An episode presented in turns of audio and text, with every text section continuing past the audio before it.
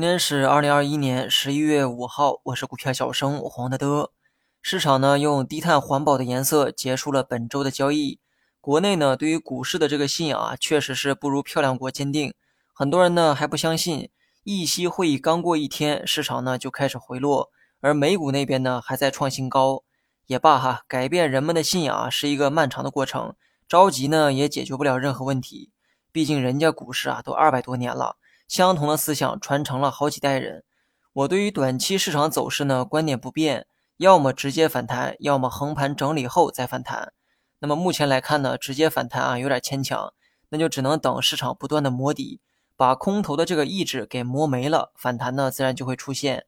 三四七七到三五二七是震荡的一个区间，这个位置呢横跨了三千五百点，大盘来回震荡也是在纠结三千五的取舍问题。那么在这里啊，需要再提醒一遍，不要忘了市场趋势朝下的这个事实。虽然这话呢重复了很多很多遍，但总有人呢顾前不顾后。如果从技术面理解今天的回落，就是因为反弹受到了下行趋势的压制。我之前呢一直强调一个观点，就算市场出现反转，微型反转的这个概率啊是相对较低的。反转期间大概率需要震荡摸底的一个过程，或许现在啊就是这个过程。三四七七到三五二七是震荡的一个区间。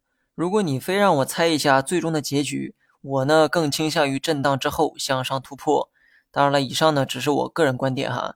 即便市场的这个节奏猜对了，配置错了个股啊，也一样会面临风险。我在配置方面的方向呢，始终是消费和科技。拿到现在呢，已经有了不小的反弹。说实话哈，成本优势就是我最大的底气，我能坦然面对市场存在的任何变数。但对于前期手上没有利润的人来说，一旦市场有意外，对于内心的打击啊会很大。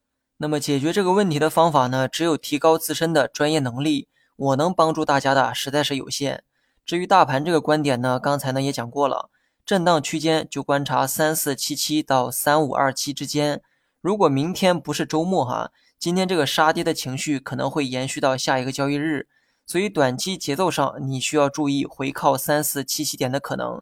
等指数来到三四七七点一带的时候，再预期一个技术性的反抽。好了，以上是全部内容，下期同一时间再见。